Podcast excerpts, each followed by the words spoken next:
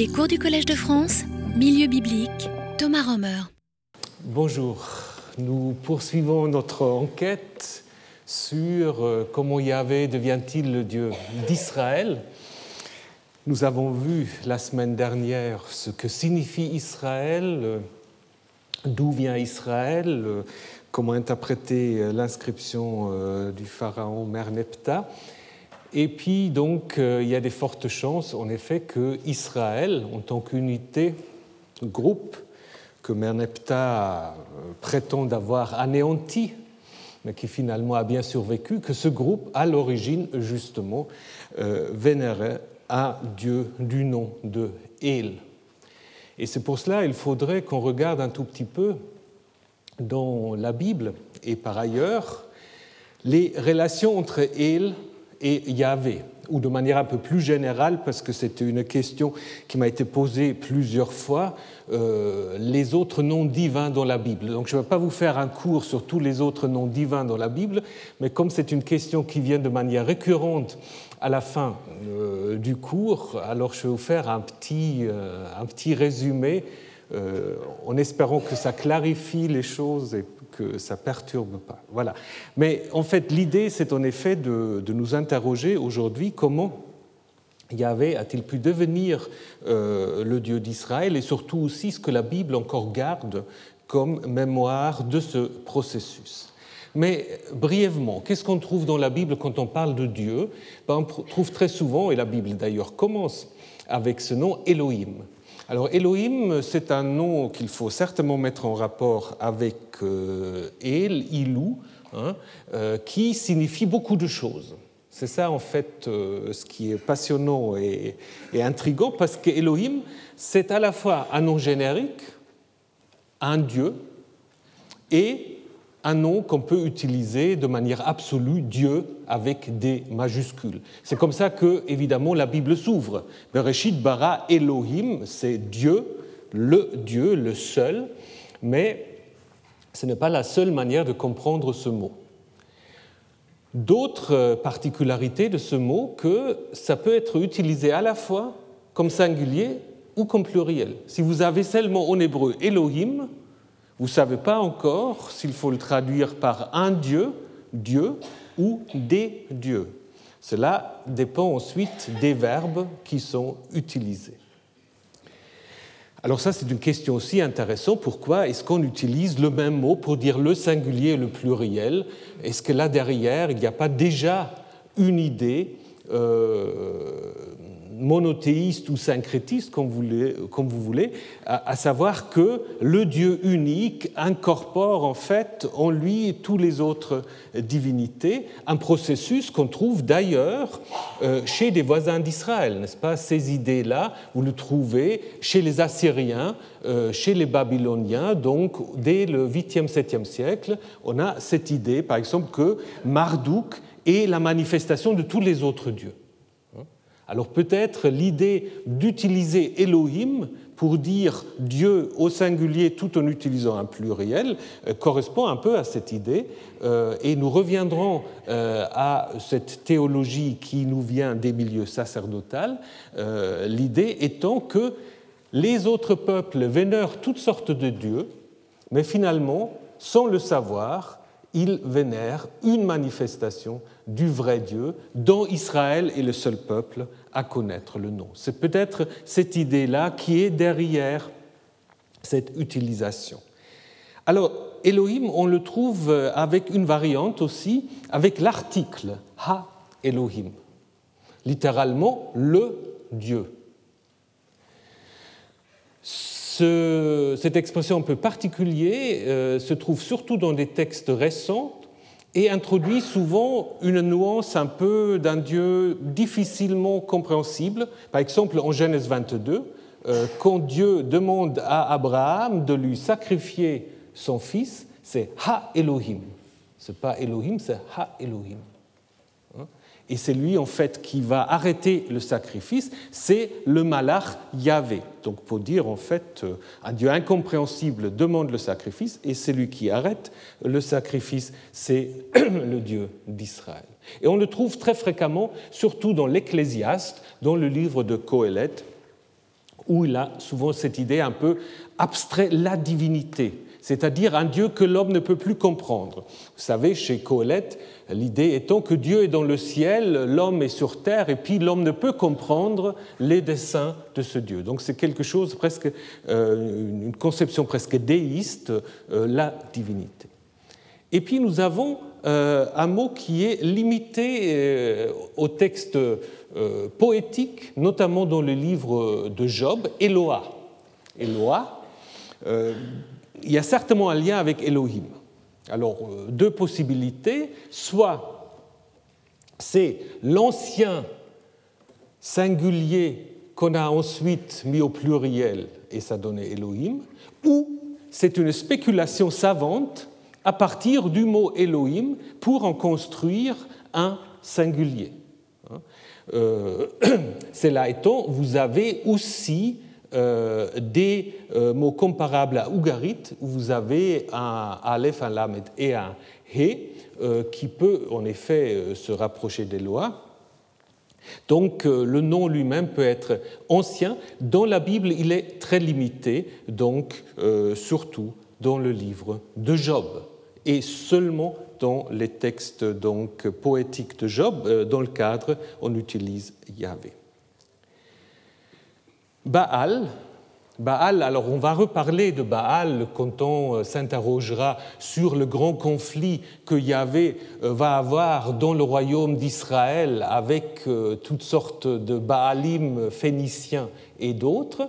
Mais d'abord aussi, il faut simplement vous rappeler que Baal, comme Elohim ou comme Ilou, est d'abord un nom euh, qui devient seulement plus tard le nom d'une divinité. Baal signifie d'abord maître, propriétaire, possesseur, seigneur. Un homme qui épouse une femme devient le Baal de cette femme. Hein? Voilà, donc c'est comme ça. Et euh, donc l'idée est donc évidemment euh, celle d'une supériorité. Donc une femme qui est épousée, en, hébreu, euh, on peut traduire, elle devient en fait objet d'un Baal. Donc elle est possédée par un, un, Baal. Et ensuite, ce nom de Baal devient un nom divin précis comme nous l'avons notamment à Ougarit. Mais on a des indications euh, dans la Bible que les Israélites, et on reviendra sur ce dossier-là, que les Israélites en fait ont vénéré Yahvé en l'appelant Baal, ce qui est normal. D'ailleurs, euh, Yahvé a tous les traits euh, d'un dieu comme Baal à Ougarit, les traits d'un dieu de l'orage, d'un dieu combattant. Et vous avez par exemple le nom propre Baalia, qui veut rien dire d'autre que Yahvé et Baal. Yahvé est le maître, Yahvé est le Seigneur. Ou Yahvé lui-même, euh, dans le texte de Jérémie, dit eux ils, ont couru, après les autres Baalim, mais leur vrai Baal, leur vrai maître, c'est moi, Yahvé. Donc, vous voyez, que euh, Baal peut tout à fait s'appliquer à Baal. Et il est possible, on reviendra sur cette question, que dans un certain, dans un certain contexte historique, Yahvé a été vénéré comme un Baal. Hein. et le grand problème, c'est quand on a introduit d'autres Baals de la Phénicie et d'ailleurs. Et cela mène en effet au fait que dans beaucoup, dans la plupart des textes bibliques, Baal euh, est opposé à Yahvé. Baal compris du coup comme un nom propre et non plus comme un titre. Et finalement, Adon, Adon euh, est comme Baal d'abord un titre, maître, seigneur, c'est très proche, Baal et Adon. Adon a peut-être euh, une certaine nuance royale. Hein. c'est en effet un titre qu'on donne au supérieur, euh, au supérieur hiérarchique et de manière, de manière précise au roi.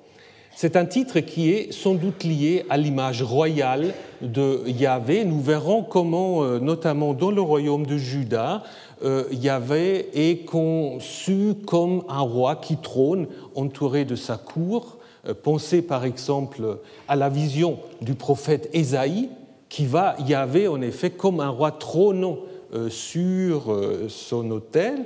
et sur son, son trône et euh, qui est justement appelé par le prophète Adonai. Alors, il y a dans la Bible plusieurs textes en consonnes qui utilisent euh, cette, euh, ce titre avec un, iode que le massorette a ensuite vocalisé Adonai, et cela, en fait, qui devient le substitut que les massorettes vont choisir après pour lire le tétragramme. Mais vous avez un certain nombre de textes où Adonai n'est pas simplement le, euh, substitut en voyelle, mais qui, euh, qui, présente en fait les consonnes pour parler de Yahvé. Et finalement, El, qui va nous occuper maintenant. Alors, El ou Ilou a ceci de particulier que, en Mésopotamie et à Marie, c'est un nom générique. C'est n'importe quel dieu, Ilou.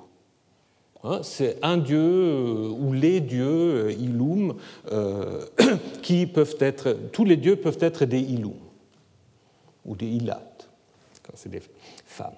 Par contre, et là, il y a encore quelque chose qu'on n'a pas tout à fait compris, dans le Levant, et surtout au niveau des attestations que nous avons à partir d'Ougarit, c'est un nom propre du chef du Panthéon.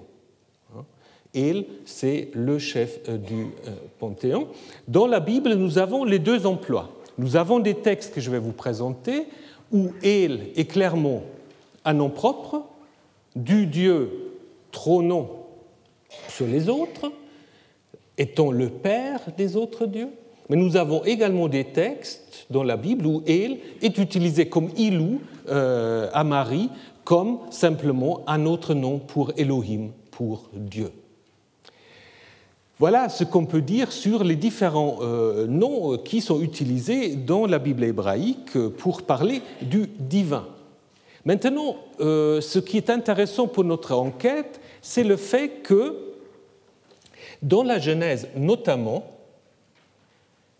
quand on parle du Dieu des patriarches, on trouve très très souvent des noms qui sont combinés avec il. Alors, je ne veux pas dire par cela que les récits des patriarches datent du deuxième millénaire et qu'ils reflètent euh, directement une religion pré-yaviste. Certainement pas.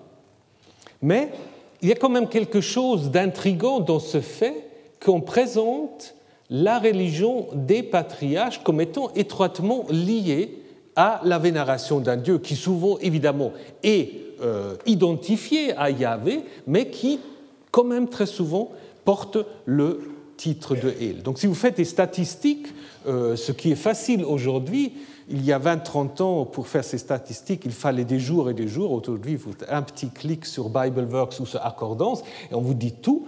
Euh, alors, vous avez en effet une fréquence du mot El dans la Genèse qui est de beaucoup plus.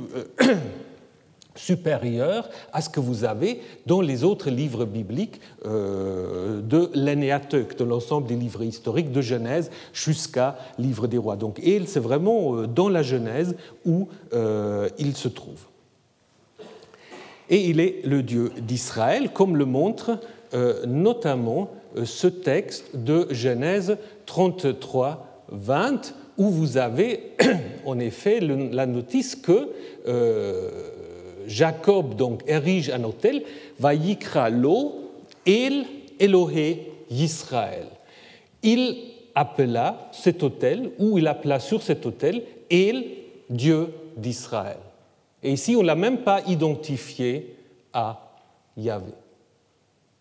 Parce que d'autres textes, on va dire El, c'est Yahvé, mais ici, on l'a vraiment laissé ainsi. Ce que peut en effet montrer que les fils de Jacob, les gens qui trouvent en Jacob leur ancêtre éponyme, le Béné Yaakov, ont d'abord été des adorateurs de El et non pas de Yahvé.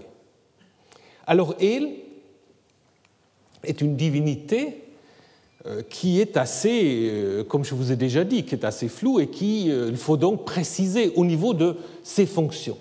Et c'est pour cela que vous avez dans la Genèse et ailleurs un certain nombre de titres, des épithètes qu'on va utiliser pour parler de ce El. D'abord, El Elion. El Elion, vous trouvez euh, ce titre dans la Genèse euh, au chapitre 14.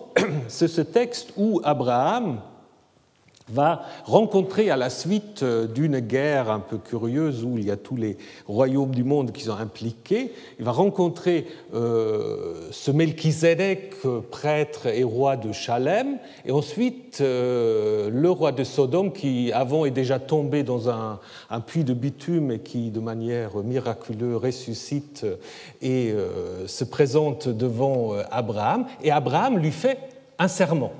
Il dit je lève ma main euh, vers Yahvé, El Elyon, créateur des cieux et de la terre. Donc, Harimoti Yadi El Yahvé, El Elyon, Kone Shamayim Va'aretz.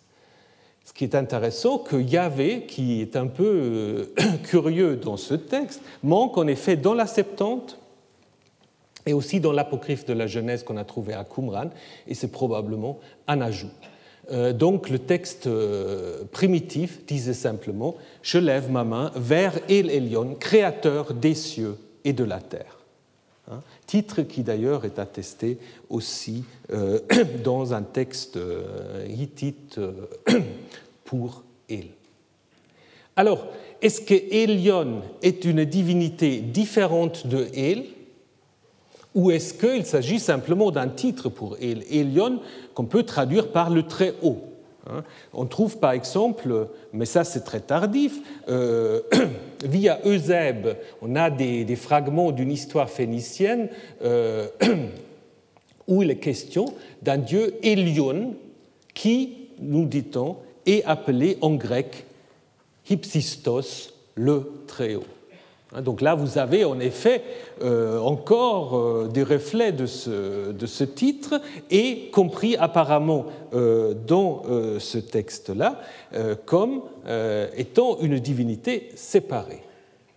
Alors, est-ce également le cas déjà dans un traité araméen entre Bargaya et Mathiel, le roi d'Arpat à Séphiré, où vous avez, en effet, bon, c'est un peu petit, euh, il y a toute une liste de dieux Thomas. Oui, bon, vous regarderez ça sur le site. Euh, je, je, montre ce qui est important. Donc, vous avez toutes sortes de divinités et euh, un couple est devant El et Elian ou Elion.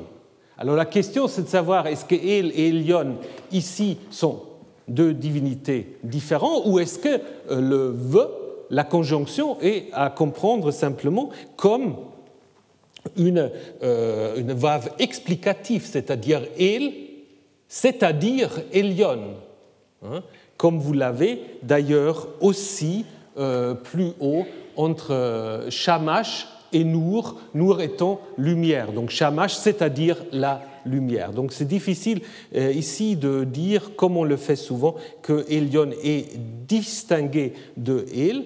Euh, c'est un titre qui peut du coup aussi euh, s'appliquer, comme le montre la Bible, à Yahvé. Car toi, Yahvé, tu es Elion sur toute la terre et tu es souverainement élevé au-dessus de tous les dieux.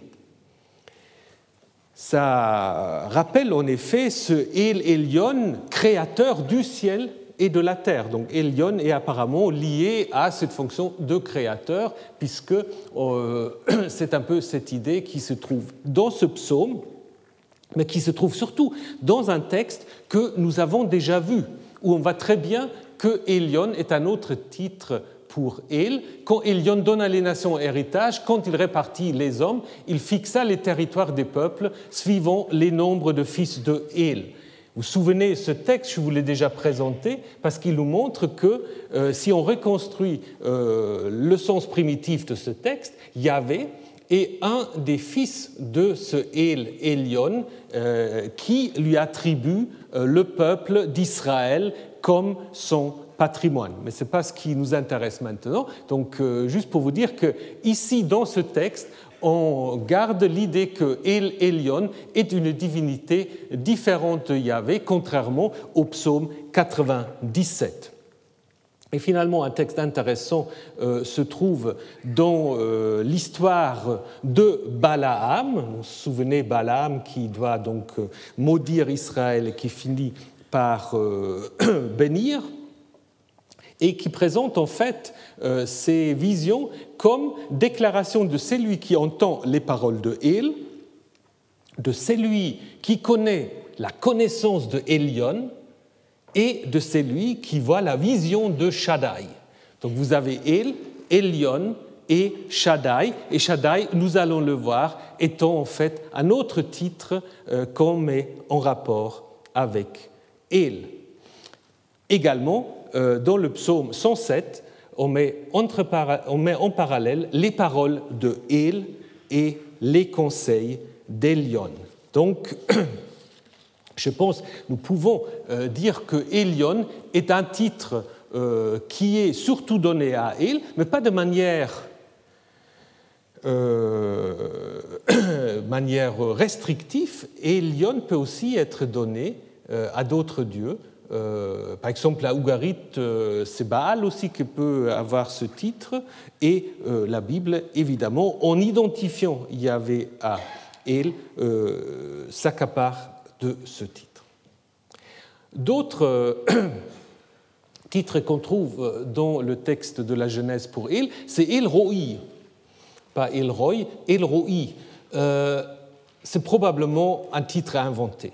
On ne le trouve pas ailleurs euh, de, ce texte. c'est le texte, je ne sais pas si vous vous souvenez, où en fait Hagar s'enfuit de Sarah reçoit la visite dans, dans une oasis d'un envoyé euh, divin qui lui annonce en fait une grande descendance et qui lui dit le nom de son fils. Et comme réaction, euh, Hagar invoque le nom de Yahvé qui lui avait parlé en disant Tu es le El Roi, le Dieu qui me voit, ou le Dieu de la vision. Hein parce qu'il y a ensuite tout un jeu avec un nom de l'Acharoi qui est peut-être à l'origine de cette spéculation. Mais ce qui est intéressant, ce que, ce que fait l'auteur ici, c'est-à-dire il identifie Yahvé à El Roi, n'est-ce pas? Tout en disant aussi que euh, Ismaël, donc un nom aussi avec El, qui est le nom que Haga doit donner euh, à son fils, est en fait l'explication du fait que Yahvé a entendu les cris de misère de Hagar. Donc euh, ici, ce qu'on sait, c'est l'importance du nom de El. Roi, probablement un titre, un épithète inventé pour le besoin de la cause. Alors, El Olam, ça c'est différent. Euh, on le trouve en Genèse 21, euh, où Abraham euh, donc appelle le nom de Yahvé El Olam. De nouveau, cette identification, El de l'éternité, El de la longue durée, euh, c'est un titre en fait, curieusement, pas très souvent donné à El, mais plutôt au dieu solaire. À Ougarit, c'est un, titre qu'on donne à Shapshu, et également à Karatepe, donc euh, en Turquie, euh, où on trouvait un sanctuaire important avec justement une divinité de l'orage et un texte qui accompagne à la fois la statue ou qui se trouve sur la statue et qui se trouve de manière encore plus complète euh, à côté et où vous avez de nouveau et le créateur de la terre et Shamash l'éternité ou shamash d'éternité, euh, donc non euh, attribué au dieu solaire. Donc, ce titre de El Olam est peut-être une sorte déjà de transfert d'un titre qui d'abord en fait concernait la divinité solaire et c'est peut-être dans le cas où El et Yahvé, nous allons voir ça aussi, prennent, intègrent des traits euh, du dieu solaire. Et maintenant, le titre le plus fréquent dans la Bible lié à El, c'est El Shaddai. El Shaddai, euh, vous ne le trouvez pas forcément dans vos Bibles si vous le consultez en français, parce que très souvent, quand le texte euh, hébreu parle de El Shaddai, euh, les traducteurs ont le Dieu Tout-Puissant. Ça vient du grec pantocrator, mais en hébreu c'est bien El Shaddai, qui se trouve dans la Genèse et aussi dans le livre de Job, avec la particularité que euh, dans Job, c'est Shaddai tout seul. Alors on peut se poser la question si ce n'est pas P, c'est-à-dire cet auteur sacerdotal, qui, dans la Genèse, a combiné l'ancienne appellation euh, divine avec El. C'est possible puisque les textes euh, que je vous ai cités ici, Genèse 28, 35, 48, sont souvent considérés comme venant de ce milieu sacerdotal. L'étymologie euh, de Shaddai, euh, il y a deux possibilités. Il y a l'acadien Shadou, montagne, ou l'hébreu Sadé, le champ, mais le champ incultivable, le champ un peu euh, qui ne sert pas à grand-chose. Euh, il y a un parallèle possible euh, avec un texte d'Ougarit, mais qu'on peut comprendre de deux manières différentes, soit vraiment comme titre de Ilou Shaddai Yassidou, El Shaddai chasse, ou El dans le désert chasse. Mais c'est en effet un titre qu'on peut y mettre en parallèle. Maintenant, euh, c'est peut-être la même idée euh, si on fait le lien avec l'acadien ou avec euh, l'hébreu, à savoir, c'est la désignation d'un endroit où l'homme ne peut vivre que difficilement. Donc c'est un peu les, les limites, hein, les steppes le désert, mais le désert euh, encore euh, fréquentable par l'homme. Alors, El euh, Shaddai serait donc une sorte de divinité des steppes, à la fois des animaux sauvages, mais peut-être aussi pourvoyant même dans les steppes de l'eau suffisante pour pouvoir vivre. Les étymologies plus récentes, comme euh, l'étymologie rabbinique, c'est lui qui se suffit à lui-même. Euh, El Shaddai, euh, c'est déjà une spéculation à partir de la vocalisation massorétique qui ne nous aide pas beaucoup à cerner le sens premier. Et la Septante, la traduction grecque, traduit souvent par Pantocrator, donc c'est lui qui règne sur tout, ce qui a donné dans la plupart de vos Bibles la traduction de Dieu Tout-Puissant. La vénération euh, des divinités euh, appelées Shaddai ou El Shaddai est bien attestée ailleurs dans la Bible, euh, ailleurs que dans la Bible, à Der Allah déjà, et dans une inscription des environs du Théma du 5e, 4e siècle, où on a également donc ce titre. Et donc ça veut dire en fait que l'auteur qui introduit ce titre dans le récit biblique sait que c'est en effet une divinité vénérée par des tribus arabes et a utilisé en fait euh, ce terme pour dire c'est une des manifestations de Yahvé avant qu'il a révélé son vrai nom. Et ce n'est pas par hasard que ce El Shaddai est souvent utilisé en lien avec l'idée que justement Abraham est aussi l'ancêtre de toutes ces tribus arabes, Ismaël et bien d'autres qui euh, lui sont nés de Ketura et qui justement habitent ces régions-là. Donc c'est en effet euh, quelqu'un qui connaît bien euh, la géographie, qui connaît bien les voisins de Juda et qui construit ainsi ce nom de El Shaddai comme étant une des premières manières avec lesquelles le Dieu biblique s'est révélé. Mais en même temps, ça reflète peut-être quand même une certaine réalité par le fait que euh, sous différentes manières, est donc d'abord la euh, divinité vénérée par un groupe qui s'appelle Israël et qui vénère la divinité El peut être sous différentes formes. Cela peut aussi expliquer une chose qu'on n'a jamais vraiment pu expliquer, le lien entre Jacob et Ésaü. Si on dit que Jacob, euh, c'est le royaume d'Israël, puisque Jacob va devenir Israël, et que Jacob reflète le fait que euh, Yahvé est devenu le Dieu national en Israël, on ne sait pas très bien que faire avec Ésaü, puisque Ésaü, c'est Édom. Bon, maintenant, je n'ai pas de carte là tout de suite, euh, mais vous vous souvenez de, de la géographie, Édom, c'est beaucoup plus au sud.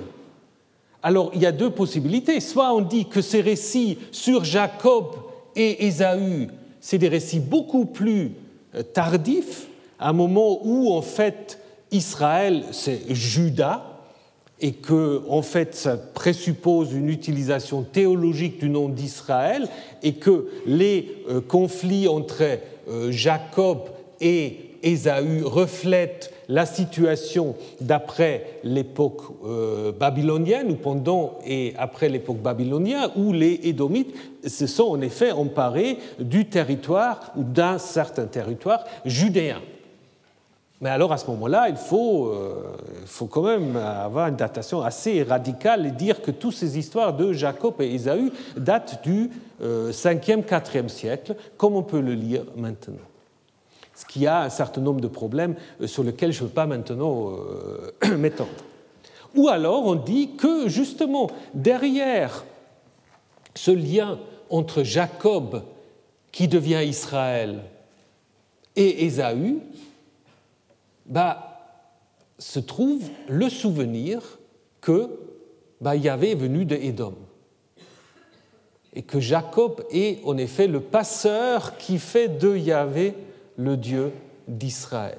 Et que Ésaü, Édom, bah, c'est le souvenir en fait de l'origine de Yahvé qui va maintenant devenir le Dieu euh, d'Israël. Donc Jacob symbolisant en quelque sorte le passage de El à Yahvé. Et il y a un texte où ça se présente d'une manière tout à fait intéressante. C'est un texte que vous connaissez tous. C'est le songe de Jacob. vous connaissez l'histoire. Jacob euh, qui doit euh, donc quitter pour différentes raisons, puisqu'il y a deux versions, euh, la famille une version dit parce que justement il a trompé son frère euh, Ésaü et il doit, il doit se sauver. Une autre version dit simplement parce qu'il doit aller chercher une femme, euh, euh, comme on le fait dans sa famille, et il doit aller donc vers son oncle Laban. Peu importe, en chemin, il arrive donc à un lieu qu'il ne connaît pas, mais que l'auteur connaît, puisqu'on va nous dire, il arrive Hamakom, au lieu, et là, il a donc un songe un rêve. Voici qu'était dressée sur terre euh, une échelle, bon, une rampe, euh, dont le sommet toucha le ciel. Les anges de Dieu y montaient et descendaient. Voici que Yahvé se tenait près de lui et lui dit Je suis Yahvé, le Dieu d'Abraham, ton père, et le Dieu d'Isaac. Ce qui est d'ailleurs curieux. Pourquoi il ne dit pas le Dieu d'Abraham, de Isaac, ton père Puisque normalement c'est Isaac qui est le père euh, de Jacob, ce qui montre peut-être là aussi que d'abord le lien était fait entre Abraham et Jacob, mais ça c'est quelque chose qui ne nous intéresse pas pour le moment. Et ensuite, donc Dieu lui promet le pays, la descendance, comme euh, euh, tout Dieu qui se respecte. Et ensuite, euh, Jacob s'éveilla de son sommeil. Et ça, c'est intéressant. Il dit, en effet, Yahvé est en ce lieu. Et moi, je ne le savais pas. Il eut peur et dit que ce lieu est redoutable, ce n'est rien d'autre ici que la maison de Elohim, la maison de Dieu. C'est la porte du ciel. Jacob se leva du bon matin, il prit la pierre qu'il avait placée sur sa tête, il en fait une stèle, une masseba, et versa de l'huile sur son sommet. Il appela ce lieu du nom de Bethel. le nom de la ville était d'abord Lutz. C'est un texte qui est très intéressant pour notre enquête. Parce que qu'est-ce qu'on apprend? On apprend que Jacob fonde ici un sanctuaire. Hein, c'est un récit de fondation de sanctuaire. Seulement, ce sanctuaire s'appelle Beth-El, la maison de El, et pas Beth Yahou, pas la maison de Yahvé. Tout en disant, le Dieu qui est présent, c'est pas El, c'est Yahvé. Mais en même temps, si vous lisez attentivement le texte, Yahvé se présente à Jacob comme si Jacob ne savait pas à qui il a affaire, parce qu'il dit, je suis Yahvé, le Dieu de ton Père, comme si ce nom n'était pas encore vraiment connu. Et donc, ce qu'on peut déduire de ce texte, c'est qu'il y a alors deux possibilités. Soit on veut identifier Yahvé à El en disant bon, le lieu s'appelle Beth-El, mais la divinité qui est vénérée, c'est Yahvé. Donc récupération d'un lieu ancien euh, et une redéfinition en disant maintenant Bethel, c'est un sanctuaire de Yahvé, ce qui va être le cas. Hein. On va revenir là-dessus aussi. Mais une autre possibilité, et si c'est un texte plus ancien, une autre possibilité, c'est que ce n'est pas forcément une identification, mais une cohabitation. Que Yahvé est aussi présent à Bethel. Et pourquoi on peut dire ça? Ben, On peut dire ça grâce à euh, l'iconographie. Alors, maintenant, on n'a pas besoin de Freud pour comprendre le songe de Jacob, on a besoin simplement de l'iconographie du Proche-Orient ancien. Ici, vous avez euh, quelque chose qui correspond tout à fait au songe de Jacob. Qu'est-ce qu'il va? Il va une rampe, une sorte de porte, et celui qui se tient sur la rampe, c'est la divinité. Maintenant, il y a une différence par rapport au texte. Qu'est dit le texte biblique? Où est-ce que se trouve Yahvé dans le texte? Est-ce qu'il se trouve en haut? Ou est-ce qu'il se trouve à côté de Jacob? Ce n'est pas la même chose. Dans le texte hébreu, il se, il se tient à côté de lui. Il n'est pas tout en haut. Donc c'est plutôt quelque chose comme ça. C'est-à-dire, vous avez une rampe qui mène vers le sanctuaire du Dieu suprême, mais à côté se tiennent des dieux qui mènent vers ce Dieu, mais qui sont des dieux inférieurs par rapport aux dieux supérieurs, c'est-à-dire des dieux personnels, des dieux protecteurs, comme ici, on a une divinité, euh, ou même deux, alors probablement la même parce qu'elle est redoublée, voyez, elle est identique au niveau euh, de la représentation, c'est donc comme dans des bandes dessinées. Et qu'est-ce qu'on a? On a un petit parterre et puis le Dieu qui va mener vers euh, ce Dieu suprême. Et on pourrait aussi comprendre du coup Genèse 21 comme le fait que Yahvé, qui se trouve à côté de Jacob, c'est le Dieu personnel de Jacob, mais ce n'est pas le Dieu qui trône dans le ciel, ce n'est pas El. Beth El, bien sûr, la maison de El, mais c'est lui qui est le Dieu personnel de Jacob, qui en fait lui promet assistance et bien-être au cas où euh, Jacob est d'accord de vénérer ce Dieu, c'est Yahvé.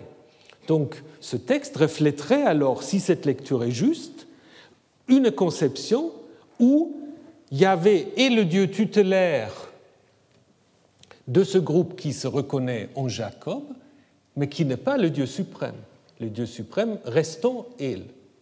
Et cela correspond à ce texte Deutéronome 32, euh, où en effet El est présenté comme étant d'une certaine manière le père de Yahvé. Yahvé est un des fils de El. Donc ce que nous, aurions dans ce texte de Genèse 28, c'est l'introduction de Yahvé euh, dans euh, le sanctuaire de Bethel, mais pas encore la substitution, c'est-à-dire pas encore euh, l'idée qu'il y avait le seul Dieu. Non, il y avait le Dieu personnel, le Dieu tutélaire de Jacob, qui s'était en bas de l'échelle, avec l'idée qu'en haut trône en effet le Dieu El. Maintenant, qui est donc ce groupe qui a amené vers Jacob, vers le Béné Jacob, le Dieu Yahvé? Alors là, de nouveau, c'est très petit, je m'excuse, mais autrement, oh, c'est très difficile, parce qu'en fait, ce que vous avez ici, c'est deux, deux contrats hittites euh, où on a en fait, euh, si vous lisez ça, euh, vous pouvez le lire en anglais, et en fait, ce que vous avez, tout cela, ce n'est que des listes des dieux. Alors donc, vous voyez que le monde, ou disons les cieux, sont remplis de dieux, donc il n'y a que des dieux là. Hein. Mais alors, ce qui est intéressant, donc ces dieux, évidemment, ils ont des noms, ils ont des, sanctuaires, etc. Mais deux fois, on trouve des dieux anonymes on trouve les dieux des Hapirou, deux fois. Hein, donc c'est deux listes, et donc euh, on essaie d'être aussi complet que possible. On a l'impression que les dieux des Hapirou, ils n'ont pas vraiment des noms. C'est simplement les, bah, les Ilous euh, des Hapirou. Et ça, c'est assez intéressant parce que, en fait, quand vous regardez l'histoire de l'Exode, comme Moïse, comme Moïse en fait euh, dit au Pharaon qu'il doit les laisser partir, il dit le Dieu des Hébreux. C'est exactement la même expression que vous avez dans cette liste euh, hittite. Le Dieu des Hébreux euh, s'est présenté à nous. Il nous faut aller à trois jours de marche dans le désert pour sacrifier à Yahvé, notre Dieu. Évidemment, identification est déjà faite, de peur qu'il ne se précipite sur nous avec la peste ou l'épée. Alors qu'est-ce que ça nous apprend? Évidemment, euh, dans l'esprit euh, des, rédacteurs, évidemment, le Dieu des Hébreux, euh, c'est Yahvé, mais en même temps, on ne dit pas tout de suite Yahvé, on dit d'abord le Dieu des Hébreux. Il n'a apparemment pas de nom tout de suite, hein, comme d'ailleurs aussi dans la question de Moïse, le Dieu de vos pères m'a envoyé, la question qu'on va poser, a-t-il un nom? Quel est son nom? Donc vous vous souvenez, nous avons vu ce texte. Donc, ça veut dire que, en fait, euh, il y a là un groupe qui vénère peut-être un dieu, qui a un sanctuaire, parce que ce qui est intéressant ici, si vous lisez Exode 5, ce n'est pas l'idée que Israël veut quitter définitivement euh, l'Égypte. On dit simplement qu'il faut aller trois jours de marche dans le désert pour vénérer ce Dieu des Hébreux. Hein? Ce n'est pas l'idée il faut partir pour toujours, hein, c'est une sorte de pèlerinage à un sanctuaire. Et donc ça pourrait en effet euh, refléter cette idée que des groupes des Chassous à Pirou ont vénéré euh, dans le désert, nous avons vu ça à Timna, euh, donc des lieux d'un dieu bah, qui, en fait, ils ont pu identifier à un moment donné pas avec ce Dieu, donc Yahvé. Et ce Dieu inconnu qui devient Yahvé, bah, nous avons là aussi des traces peut-être euh, dans l'histoire de la révélation au Sinaï. Qu'est-ce qui se passe au Sinaï? Quand Moïse arrive avec le peuple, en fait, le peuple n'est pas encore censé connaître le nom. Hein. le peuple, contrairement à Moïse, va entendre la première fois le nom de Yahvé au début du Sinaï. C'est Yahvé qui dit, c'est moi Yahvé qui vous a fait sortir d'Égypte. Vous avez vu tout ce que moi Yahvé j'ai fait aux Égyptiens. Et quel est ce groupe? C'est très intéressant maintenant si vous regardez l'histoire d'Exode 19 et 24. De nouveau, beaucoup de textes, je ne vais pas tous vous les lire, mais ce qui est très intéressant, c'est que vous trouvez, alors là, une fréquence assez incroyable de peuple, âme en hébreu. On ne parle pas d'Israël, pas des Hébreux. Dieu dit toujours va appeler les anciens du peuple, le peuple tout entier, les paroles du peuple, va vers le peuple, tu fixeras au peuple, et il dit au peuple, Moïse fit sortir le peuple, et on n'utilise pas d'autres mots. Pourquoi on ne dit pas les Israélites? Pourquoi on ne dit pas les Hébreux? Pourquoi tout le temps âme en hébreu, peuple Et dans des couches littéraires assez différentes. Ce qui permet en effet de spéculer que c'est le nom premier en fait de ce groupe qui vénère Yahvé, ou disons qui adopte euh, la vénération de Yahvé, euh, qui considère Yahvé comme leur divinité tutélaire. Probablement ce groupe s'est d'abord appelé Am Yahou, peuple de Yahvé. Peuple dans le sens très très large, puisque vous savez que Am, euh, ça peut être à la fois le parent, le clan, l'ancêtre divinisé. Donc c'est une relation très proche, hein. pas forcément une nation euh, précise, c'est un groupe qui euh, se trouve dans des liens de parenté. Peut-être même que Exode 24 garde des souvenirs, mais de nouveau, je vous dis, il faut être prudent, parce que c'est des textes récents. Mais en même temps, nous avons un rituel de sang qui est assez particulier dans toute, euh, dans toute la Bible, qui est très différent de ce qu'on trouve après par rapport à l'utilisation du sang dans le Lévitique. Hein. Qu'est-ce qu'on y lit? On, dit que Moïse prend la moitié du sang qu'il met dans les bassines, de l'autre moitié du sang, il asperge l'autel, alors le livre de l'Alliance, ça c'est certainement un ajout, donc on va le laisser de côté. Et puis Moïse prend le sang et on asperge le peuple, disant, voici le sang de l'Alliance que Yahvé a conclu avec vous sur toutes ces paroles. Et comme l'ont déjà observé des gens comme Wellhausen ou euh, Smith, il y a des parallèles tout à fait intéressant chez des tribus arabes pré-islamiques. Euh, Smith le résume dans son livre La Religion of the Semites, la religion des Sémites, euh, en disant ceux qui s'engagent dans une alliance plongent leurs mains dans le sang d'un animal, mais le sang est également mis sur une pierre sacrée, donc comme sur l'autel, qui symbolise la divinité.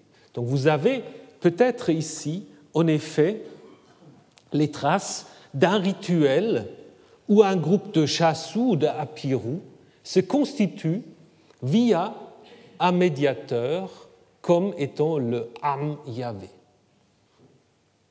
le dieu guerrier à qui ils attribuent une victoire contre les Égyptiens. Une victoire, ça peut être le fait que simplement ils ont pu s'échapper euh, des corvées, qu'ils étaient en conflit avec euh, un groupe d'Égyptiens et ils ont pu réussir à, à résister. Et c'est pour cela Yahvé devient le Dieu qui a battu les Égyptiens. Vous avez vu tout ce que j'ai pu faire aux Égyptiens.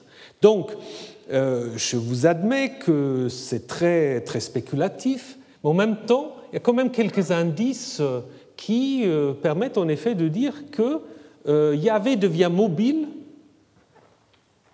c'est-à-dire elle peut passer du sud vers euh, la Palestine, vers les montagnes de Benjamin et d'Éphraïm, via ce groupe, ce groupe de Am Yahvé, euh, qui a rejoint ce groupe euh, Israël. Et là, peut-être aussi, nous avons encore, si on cherche bien, on trouve toujours, peut-être pas fort parce qu'on devrait trouver. Mais on a peut-être quand même des traces, ou au moins une trace, de cette rencontre. Dans un texte que nous avons également vu. C'est Deutéronome 33, 2 à 5. C'est un texte assez compliqué. Nous l'avons étudié par rapport à la question de la localisation de Yahvé. Donc c'est un des textes qui situe Yahvé dans le sud, hein, euh, à Paran. Euh, maintenant, ce qui nous intéresse, c'est quelque chose de différent. Alors, on a vu Yahvé venu du Sinaï, il se levait sur eux de Séhir, il a resplendi de la montagne de Paran. Bon, on ne reviendra pas là-dessus. Maintenant, ce qui est intéressant, c'est la suite. Vie, il aime son peuple. Alors, aimer,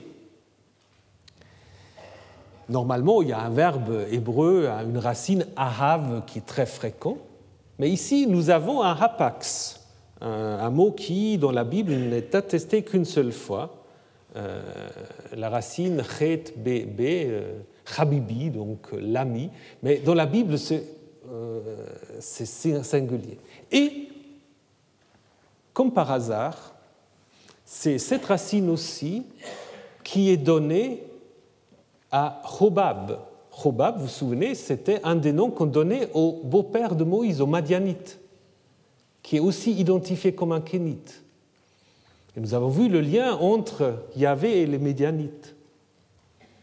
Alors, est-ce que c'est trop spéculé ou est-ce que là, justement, il y a quelque chose qui peut-être n'est pas là par hasard? Donc, il aime avec justement ce verbe qui rappelle Hobab et les Kénites, son peuple, euh, si on suit euh, la Septante, le texte masorétique a le pluriel, mais peu nous importe. Et ensuite, il devient roi en Yeshurun, quand s'assemblaient les chefs du peuple, là c'est le singulier, Am, ensemble avec les tribus d'Israël. Alors qu'est-ce que ça veut dire? Que là, peut-être, dans ce poème, il y a l'idée d'une alliance, d'un rassemblement entre le Ham Yahvé, qui du coup devient roi en Yeshurun, en Israël, quand il y a cette réunion entre le Ham Yahvé et les tribus d'Israël. Donc on aurait dans ce texte-là le reflet de l'arrivée de Yahvé en Israël, via un peuple, via un groupe qui d'abord s'appelle simplement Am Yahvé et qui se font ensuite en Israël. Donc on aurait à ce moment-là la possibilité de retracer en effet le chemin de Yahvé vers Israël, donc il y avait un dieu d'Édom et des Madianites, qui se fait connaître à un groupe de Chassou de Apirou, qui du coup s'appelle Am Yahvé et qui arrive dans les montagnes d'Éphraïm et de Benjamin et qui apporte ce Dieu euh, à un groupe qui s'appelle Israël et qui a peut-être de démêler avec euh, d'autres, peut-être des représentants euh, de l'Égypte, et qui peut bien comprendre, bien accepter un Dieu à caractère guerrier, mais aussi à caractère anti-égyptien d'une certaine manière. Donc, on aurait là une possibilité de retracer le chemin de Yahvé jusqu'à en, Benjamin et en Éphraïm, parce que nous avons vu en regardant la stèle de Mécha que c'est probablement là qu'il faut situer euh, Israël. Maintenant, Yahvé n'est toujours pas dans le temple de Jérusalem. Il faut maintenant se poser la question comment Yahvé réussit-il de devenir le Dieu tutélaire de la royauté israélite et judéenne. Et c'est aussi une question intéressante parce qu'il y avait, bah, il va être à la fois le Dieu de Jérusalem, mais aussi le Dieu de Samarie, de Bethel, donc à la fois de ce qu'on va appeler le royaume du sud, Juda, et le royaume du nord, Israël. Mais d'abord, il faut se poser la question comment il y avait un Dieu qui vient d'ailleurs peut-il s'installer euh, dans ces villes? Alors, c'est la suite de l'enquête euh, qu'on va mener et qu'on va surtout mener la semaine prochaine, mais déjà quelques, quelques indications. Peut-être d'abord le rappel du caractère euh, sudiste et guerrier de Yahvé. Donc nous avons vu que Yahvé est un dieu de l'orage, mais aussi un dieu des steppes. Et ce qui est très intéressant, c'est qu'on trouve en fait dans le Negev au XIe, Xe siècle, toute une série de petits sceaux où on trouve un motif euh, qu'on a appelé le maître des autruches, donc euh, une variante du thème plus général du maître des animaux, maître des autruches, c'est-à-dire on va en effet quelqu'un qui dompte des autruches.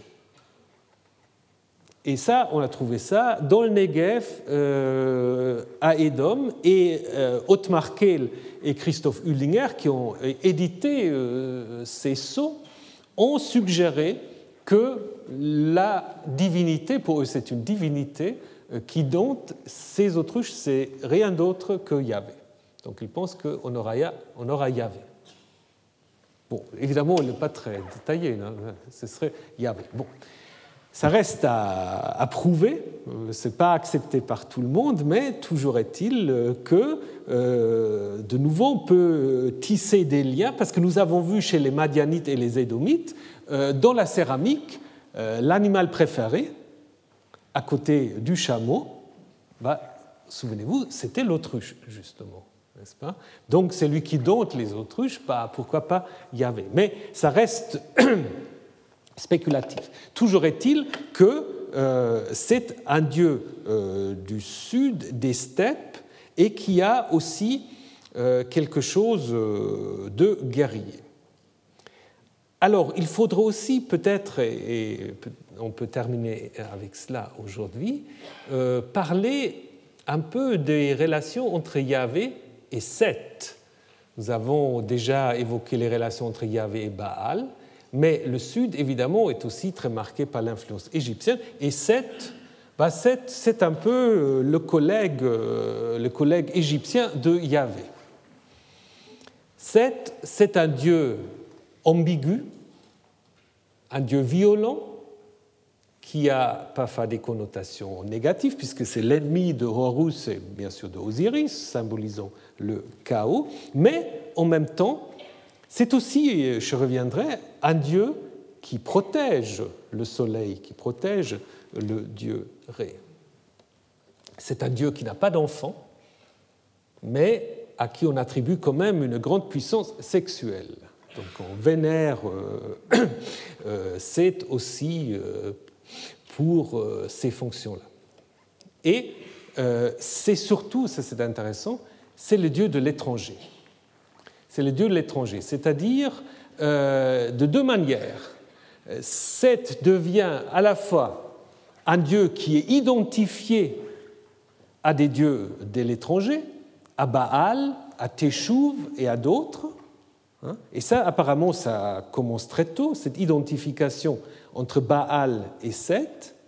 Mais Seth, c'est aussi euh, le dieu des Égyptiens à l'étranger. C'est un dieu euh, guerrier, donc ici on le voit en train de, se battre avec un, lion, une sorte de serpent, je reviendrai là-dessus. Et puis, il faudrait se poser la question de l'identification. Donc, je vous ai dit que Seth a été identifié à Baal, a été identifié euh, à d'autres divinités. Est-ce qu'elle a été aussi identifiée à Yahvé? Ça, c'est une question qu'on peut euh, se poser. Vous savez que dans la Bible, euh, Seth est mentionné, mais comme un des descendants de de Adam et Ève, c'est-à-dire euh, euh, c'est le remplaçant euh, de, de Abel d'une certaine manière, n'est-ce pas? Et le grand débat, c'est de savoir est-ce qu'il y a un lien entre ce Seth-là et le Seth égyptien? Difficile, souvent on dit non. Ce qu'on peut néanmoins observer, que Seth, dès le Moyen Empire, est mis en relation avec l'âne, pour toutes sortes de raisons. Et puis plus tard, avec les Grecs, il est identifié à Typhon. Hein, Typhon, euh, un dieu euh, dangereux euh, dont il faut se méfier. Dans la gnose, par contre, le mouvement gnostique ésotérique, Seth est une figure importante, mais probablement le Seth biblique, qui est parfois même identifié euh, au Christ. Maintenant, ce qui est intéressant, c'est les textes magiques, les textes magiques dont je vous ai déjà euh, parlé. Dans certains textes magiques, on vénère justement sept, mais on ne sait pas très bien quel sept on vénère. On dit on vénère sept et puis on, l'acclame avec euh, des exclamations Yahou ou Yahou, ce qui peut être à la fois le braiement de l'âne, mais aussi une forme abrégée de Yahvé. Hein? Et vous connaissez peut-être euh, cette idée qu'on trouve chez les auteurs grecs et latins qui disent, souvent dans un discours évidemment anti-juif, mais il faut se poser la question d'où ça vient cette idée, ils disent en effet que dans le temple de euh, Jérusalem, les juifs auraient vénéré une statue ou une tête d'âne. D'où est-ce que ça leur vient? Ça vient probablement par cette identification euh, de cette à Yahvé qu'on peut présupposer d'une manière ou d'une autre dans ces textes gnostiques, certainement. Hein. Euh, bon, on ne va pas aller dans, ce débat, mais ce qui est intéressant quand même, c'est que Seth a, d'une certaine manière, des traits qui ont pu aussi influencer euh, les idées sur Yahvé. Et surtout, euh, et je vais m'arrêter avec cela, surtout en ce qui concerne euh, le lien entre Seth et le dieu solaire. Euh, donc, Seth, je vous ai déjà dit, combat, ça, vous avez une représentation iconographique très, très connue, Seth, pardon, Seth combat le serpent Apophis, pour permettre au dieu solaire euh, de pouvoir, euh, en effet, mener euh, son voyage avec la barque céleste. Et donc, c'est pour cela qu'il est appelé le bien-aimé de Ré ou de Amon, parce que selon les moments, les situations, Amon peut être également identifié au dieu solaire, ce qu'on trouve d'ailleurs dans euh, le rapport de Wen Amon, donc euh, récit de voyage euh, très intéressant d'un Égyptien qui arrive jusqu'en Phénicie et qui, trouve plein de choses bizarres. Mais justement, on trouve dans ce récit de Wen Amon, voit Amonton dans le ciel après avoir installé Seth à côté de lui. Et ce que vous avez là, ça, il faut bien le retenir, puisque c'est quelque chose qui va être très important pour la suite de notre enquête, c'est le lien étroit entre un Dieu solaire et un Dieu, comment dire, un Dieu combattant, un Dieu plutôt type Dieu de l'orage, Dieu euh, repoussant euh, le symbole aquatique, le serpent, euh, ce lien-là entre un Dieu solaire et un Dieu, pour faire bref, un Dieu de l'orage, ça va être très important pour comprendre ce qui se passe lorsque Yahvé va entrer dans le temple de Jérusalem. Parce qu'il n'entre pas dans un temple vide, il entre dans un temple qui est déjà occupé, où il y a déjà une autre divinité. Mais ça, nous verrons ça la semaine prochaine. Retrouvez tous les contenus du Collège de France sur www.colège-2-france.fr.